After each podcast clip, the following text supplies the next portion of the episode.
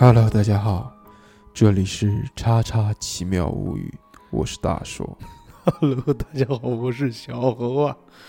这是一期在每周三跟你见面的节目，嗯，《叉叉奇妙物语》里面主要跟大家是说的哪些事情呢？啊、终于正常了吧？主要是死我了！灵异、哎呦，你怎么？凶案、悬疑、诡异、嗯，世界未解之谜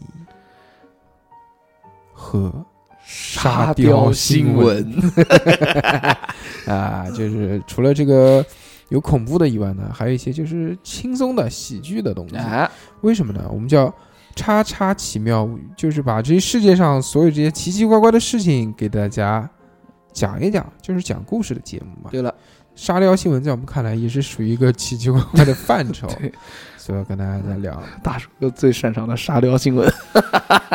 对，是的。我们今天要跟大家讲的第一个故事，就是梦境情凶。哎呦，我的天哪！这是一个真实的故事，发生在我国凶案。就问你怕不怕？我们国家的凶案啊！我天哪！嗯，故事发生在好尬，我看才这样。二零零八年。哎，你也知道，当时啊是这个故事是发生在二零零八年的一个夏天。嗯，地点在什么地方呢？是在这个我国吉林省的长白山市东北啊！东北啊长白山。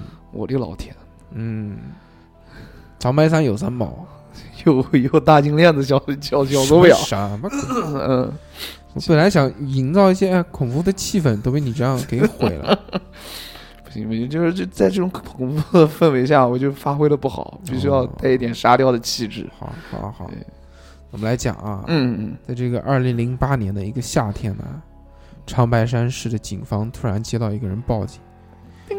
这个人叫什么呢？这个人的名字啊，他叫姓刘，叫刘小玲，有可能是化名啊。嗯嗯刘小玲就跟警察讲，说她在他们家自己那个院子里面发现了什么？发现了一件带血的上衣。我操，这个不害怕？他们农村嘛，都是私房那种，家里面有个小院子嗯，，对啊，是一件迷彩的衣服，上面有血迹。我的天你，比如说，你一开门，看到你家门口放了一件衣服，上面带血，嗯，我操！第一时间就报警，我的妈而！而且还是一件成年男性的衣服，是不是都很害怕？对啊，然后就去报警了呗。报警了之后，警方说怎么找呢？这个这个就一件衣服啊，而且从衣服上面的那个血迹辨认不出来到底是流了多少血，感觉好像是一点点。懂吗？嗯所以怎么办呢？他们这个时候就做了一个筛查，和失踪人口挂上联系。嗯，这个时候就发现了，锁定住一个人，这个人的名字叫什么呢？这个名字就是我们今天要讲的这个死者，叫张永成。嗯，张永成这个人被警方发现，也是因为有人报失踪，说好久就没见到这个人了。哦，那警方一看啊，是不是好好久没见到这个人？那我们就把这个血液不是有 DNA 嘛，嗯，对，就做一下对比，看看是不是能对比出来。一看啊，发现果然是，果然哎呦，就是这个人。这个人还有一个有一个不一样的地方是什么呢？嗯就是他不是本地人，啊，他是两年前从辽宁老家过来做山货生意的。嗯我辽宁老家，嗯，是不是啊？离营口稍微远了点。呃，嗯。这个人啊，你说，小何为什么笑那么开心？一提到辽宁就这么开心。你你说，你说，你说，你说，算了，我就不讲了，嗯，我就不在节目里面讲小何有个辽宁的朋友了。每一每一期节目都有我的故事，都有我的线索，大家自己慢慢查吧。我天，想要理清楚小何这个世界观，你一期都不能落，我跟你说，礼拜一、礼拜三、礼拜五，包括我们的 常规节目，每集都要收听。哎呦，我的天哪！好，我们继续要讲啊，刚刚讲到这个警方鉴定啊，他没有鉴定出这个张永成的血液，他只鉴定出了这个衣服上面的血液是人血，因为我刚刚想了一下，应该不可能是鉴定到他的人，因为我们不过不别说我们现在了，他零八年那个时候应该还没有这种基因库，嗯嗯嗯，懂。所以说他只是初步鉴定了哦，说这个是人血，他是判断是什么？判断这件衣服啊，可能是两个人在搏斗的过程当中喷溅上去的，砰砰砰！喷溅。但是为什么会说知道这件衣服是这个张永成的呢？嗯是因为那个刘小玲他们家门口的那个嘛，辨认出来说这认识这件衣服哦，就是这个张永成的，而且这个张永成跟他是有关系的，跟他是什么关系呢？他们俩是合作伙伴，生意上的，负责负责搞什么呢？他们是收山货的，长白山嘛，嗯上面有很多哦蘑菇啊，什么这个草药什么的，啊，了解。主要就是干这个事情的。那警方就去查了呗，说这个张永成到底是在什么时候消失的？嗯这是一个很关键的一个点嘛。对活要见人，死要见尸。对，你只有查到这种什么时间消失的，你才能把这个凶手给锁定住。对，而且还要找到不在场证据，对吧？所以，二零零八年，他们六月份十一日的晚上十点左右，这是一个很关键的时间点啊。嗯在这个十点左右的时候呢，张永成和这个刘小玲两个人打理完山货之后，据张永呃据刘小晨呃据刘小玲的这个口供告诉他们，就离开了他们家。临走的时候呢，身上就是披的这件迷彩服，我的天，而且还有一个注意的点是什么？嗯张永成的这个家和刘小晨他家离得非常近，步行只有十分钟的距离，在一个村子里面。那初步就判断了什么？因为他回家之后，就再也没有人看过他了。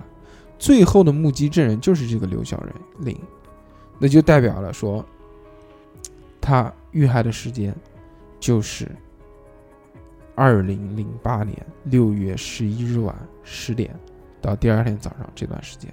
嗯，那他们就找呗。你知道这种凶杀案一般，那肯定都是要什么？肯定都是要有关系嘛。如果没有关系的话，很少会被锁定首先就要从刘晓玲查起吧，对啊应该是。啊。哎呦，刘晓玲去查，查他查查查查查出一个什么结果呢？嗯，查出他们俩之间关系不一般。刘晓玲跟张永成是吗？对，哎呦，什么情况？查出来，刘晓玲这个有已已婚情已婚妇女，嗯，已婚妇女，但是跟这个张永成呢在一起收山货，日久生情，哦，所以两个人之间就有了关系，维持了情人关系。哎呦，所以警方就会想，那是不是刘小玲担心这个张永成影响他们家的这个，就怕张永成把这个事情捅出去。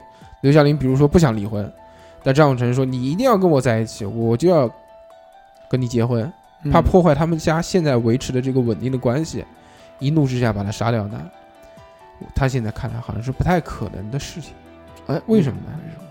因为那个搏斗的痕迹啊，明显是很严重的。嗯作为刘小玲这样的女人，一般是搞不动她，哦，懂了吧？之后呢，那个警察啊，又在当地去走访，就沿着她走的这条路，一步一步脚印去看，到底附近有没有什么证据。嗯这个老警察也特别厉害，他当时走过一个沙堆啊，你知道农村有很多地方什么起房子啊，就会这边堆一个，那边堆一个，嗯，对对，他堆一座那个沙，那个沙堆边上，他就看到有苍蝇，然后我操不，应该对吧？这个当一下子，这个老刑警就是老刑警，一下子就警觉起来了，真的老干，就跑过去把那个沙堆拨一拨，发现什么？尸体在，那个沙堆下面不是尸体，它那个沙堆下面有血迹，看到了有这个血迹的出现。这个血迹呢，由于时间比较久了之后，所以就没有办法去确定是不是这么多血造成这个被害人死亡，因为有可能你说什么头打破了或者膀子捅一刀啊这种东西，你也有可能淌血，但是是不是在这个地方第一时间造成死亡，他们不清楚。懂。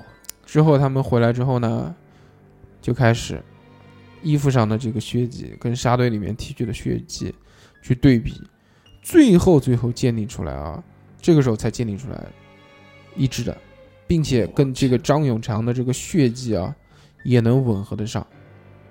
在这个六月十一号之后啊，他们那个村子里面的人就再也没有人见过这个张张永成了，所以他们就确定了一点，嗯，就是说张永成很可能就被害了，因为那个时候警察不知道张永成遇害了嘛，只知道有血迹嗯，和那件衣服破掉了。那他们这个时候警察怎么办呢？警察就从这个那个张张永成的的就是那个刘小玲嘛，就他那个情况，啊他情况身上去下手嘛，就开始调查。他说，如果不是这个女的杀的话，那会是谁呢？他们又想到了一个人，她的丈夫，对，哎，他就想说，这个丈夫嗯，也有杀人动机啊，对啊，万一事情败露呢，对不对？对不对？如果她丈夫发现了说这个东西要弄死她，不是不是更好吗？是，那他们就去调查的她丈夫，但是她丈夫没有作案时间，是。她丈夫是干什么的？告诉你，她丈夫是在铁路上面修铁轨的，很多的工人。为什么这个刘小玲会跟这个张永成有关系呢？嗯因为丈夫老不在家，哦，她工作比较忙，在上面修铁轨、维护铁轨，一弄都是一晚上。她跟她一起修铁轨的人呢，没有，只有她一个，这个成为了一个很大的疑点。哎呦，比如说啊，嗯她那天晚上交班了，啊，她同事可能是八点钟下班，跟她丈夫去交班。嗯。她丈夫交了班之后，那一晚上铁轨上面就只有她一个人。啊，对，所以她丈夫其实是没有这个不在场证据的，但是工作的这个排班呢，又显示确实她就是那天在上班，哦，这是一个，很麻烦的事情。我的天哪，但是还有一件事情呢，侧面指向了她丈夫是杀人凶手的一个痕迹。嗯，这个线索是什么？是她丈夫的一个弟弟啊，到嗯警察局去举报她。啊，说什么？说嗯案发之后，她丈夫的这个，她丈夫拿了一个包裹给她弟弟，让她弟弟收好了，别拿出去。她弟弟好奇心就很大嘛，把那个包裹打开了之后，发现是两把尖刀。我操，这一下子，事情是不是就很明朗了？是的，那肯定就是她，这这是她丈夫犯的案了。但是这个时候事情哎有一个转折，我，不是，为什么呢？因为那两把刀去做了这个化验，嗯，上面没有血迹，连嗯指纹都没有。感觉有点像走进科学啊，嗯，那个警察就又犯糊涂了，说嗯这个呃干净的好像有点过分啊，因为你上面即使没有血迹的话，你至少是是要有要有要有指纹嘛，呃，对对，指纹，那怎么办呢？他们就去找到她丈夫，去审讯她，说你这两把刀到底怎么回事儿？那她丈夫就讲了，说这两把刀嗯确实是我的，也是我给我弟弟的，嗯，但是呢，案发了之后，警察在我们家门口发现了一件带血的衣服，我们家里面又搜出两把刀，那不就是指明了是我杀的人吗？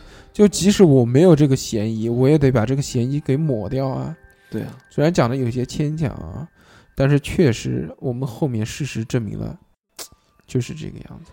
她丈夫还真没有杀人，嗯，这个就是她丈夫因为多疑，把这两把刀转移了给她弟弟哦，啊。原来如此，在这个时候呢，张永成是生是死不知道为什么呢？因为没有尸体嘛，对不对？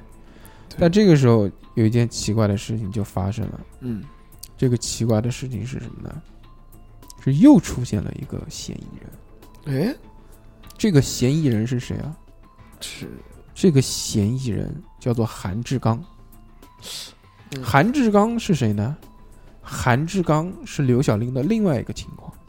哦，这这刘晓玲可以啊，刘晓玲一共有两个情况，韩志刚先跟刘晓玲好了，之后跟韩志刚崩了，又跟张永成在一起，所以有可能是韩志刚所为。嗯，但是现在有几个问题啊，第一个问题是什么呢？是韩志刚这个人在案发之后就不见了，消失了，就是说出去了。我去，第二点是是什么呢？韩志刚似乎他也有不在场证据，因为嗯当天的晚上，他弟弟在家作证，他看到过韩志刚。哦，那天晚上韩志刚是在家里面的，所以他也有一个不在场证据。那么警察这个时候就一头雾水啊，因为他们三个嫌疑人都有不在场证据，嗯，而且尸体又找不到，那怎么办呢？在这个时候，就牛逼的就来了。嗯，这个被害人的姐姐突然找到了警察，杨永成的姐姐。张永成。啊，张永成的姐姐，杨永成是谁？他跟你有什么仇啊？杨永成是我一个朋友，张永成的姐姐嗯过来找到警察，跟警察说什么？他说晚上我做了一个梦，嗯，他说我弟弟托梦了给我，嗯说我弟弟肯定是被害了。警察说你怎么知道？他现在只是失踪嘛，我们又没有看到尸体，是，怎么能就判断他这个是被害了呢嗯？他说我弟弟在梦里告诉我了，而且还告诉了我他被埋尸的地点。警察一开始肯定不相信说这个是托梦的事情，这个对不对？依法建国之后就不能成精了，但是对他们为了安抚这个张永成的姐姐啊，因为人家弟弟都死了嘛，嗯，所以就还是派了两个人跟着这个张永成他姐姐去，说啊行行行，帮你找尸体，走走走。嗯，张永成的姐姐呢，就带着这个警方到了火车站西边铁路南侧的一条小路上面，而且他指的就是非常有明确性。走到那个地方之后，就说啊，就是这一段往前走，再走多少米就可以找到我弟弟的尸体了。这不是特异功能吗？我的天哪，但是在这个时候，嗯，警察就发现，还真就是他指的那个方向往前走一点点，发现有一处的那个土啊，嗯它嗯，颜色不一样。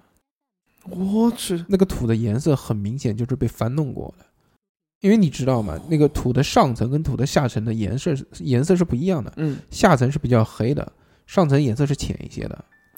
那些颜色有色差之后，警察就开始挖，一挖把他弟弟尸体挖出来，我的天哪，就托梦找尸体还行啊，我天，这个就很神奇。这太巧合了吧？警方第一个想到的问题是什么？就是张永成他这个姐姐有问题，是不是就是贼喊捉贼？对，肯定的，这，是不是就是他姐姐埋的，或者他姐姐知道是谁埋的？嗯，他们就展开了调查。但是据了解呢，张永成的姐姐她叫张燕，嗯，平常她一直生活在辽宁，根本就没有出过远门。在她到这个地方之前，去过最远的地方，也就是她当地的这个镇子去赶集，哦，没出过城。你说他怎么可能距离这么远的地方去杀个人呢？然后还能夺人耳目的再回到他原来那个地方，没有人知道，对呀，这是没有办法办到的事情。所以警方又排除了张燕的可能性。在这个时候啊，这个一下子四个嫌疑人都没有根据了，那怎么办呢？警察说，要不然这样，我来一招钓鱼。哎，他怎么钓呢？怎么掉，他过了两天之后，警方跟外面宣布说，我们这个案子已经破了，哦，破了，破案了，行了，结案了，嗯嗯嗯，但凶手呢？他们没有公布凶手，啊，就是说这个可能是不了了之，要不然说是他自杀之类的，反正就是说，哎，这个案子已经破了啊，破了就破了嗯，破了，行。宣布破案的第二天，韩志刚就回到了村子里面，一下子，这个就锁定了吧？对啊，这个时候就警察就开始提审了韩志刚。天，韩志刚一开始先是狡辩，嗯。后来他们拿到了通缉令，去搜他家，在他家搜到了两把刀，也是两把，而且是两把尖刀，上面的血迹化验之后，与张永成一模一样。我天哪，事情回溯一下啊，有一点恐怖。事情回溯一下，嗯嗯嗯，当天张永成晚上十点钟从刘小玲的家里出门，在回家的路途上遇到埋伏已久的韩志刚，韩志刚与他搏斗，嗯，在搏斗的时候，韩志刚一刀捅进了这个张永成的身体，所以张永成那件带血的衣服就掉落在地上嘛。韩张永成继续往前跑，跑到沙堆的地方，被韩志刚追上，继续几刀捅进去，身亡，死在了那个沙堆上。但是那个沙堆开始往下陷。开始不不不，要讲这种。好，但是那个沙堆上面的那个尸体嘛，嗯，太重了，他一个人根本就抬不动。张永成也是很壮的一个人，他要抛尸也不可能埋到那个沙堆下面，那么怎么办呢？他就去借了一辆独轮车，这个独轮车也是后面一个很有力的证据。哎呦，当时他问人家借的独轮车的这个时间，正好就是那天晚上，在后面判他罪也是因为这个，而且在独轮车上面也找到了张永成的血迹。啊，但是这个韩志刚的弟弟并没有说谎，他是先推着独轮车把尸体运送到自己家里面。韩志刚的弟弟正好就是晚上看到他在家，就是正好他回来运尸体，但他弟弟并不知道他已经杀了一个人，把尸体带到了家里。等家里面人一起睡着了之后，他嗯晚上才悄悄地推着这个独轮车到了铁轨的那边去埋上尸体。这个就是整个案情的经过。最最重要的一环就是托梦。托梦的这一环是整个案情里面唯一一个没有被科学所解释的，对啊，托梦还行。所以这个会故事会出现我们在《叉叉奇妙物语》里面，是因为它的这个奇怪性。如果真的没有托梦这个环节，就是一个相对于来说比较普通的凶案，对对吧？好，如果各位喜欢这期的故事的话，可以动动手转发朋友圈，让更多的人听见我们的声音，是对我们最大的帮助。是，如果各位大哥大姐想要支持我们，或者是想要群里面来跟我们聊天，那么就请加我们的微信。我们的微信号是小写的英文字母 x x t i a o p i n f m，等你哦。好嘞，那么这期节目我们就到这边，希望大家喜欢。咱们下个礼拜三再见，大家拜拜。拜拜。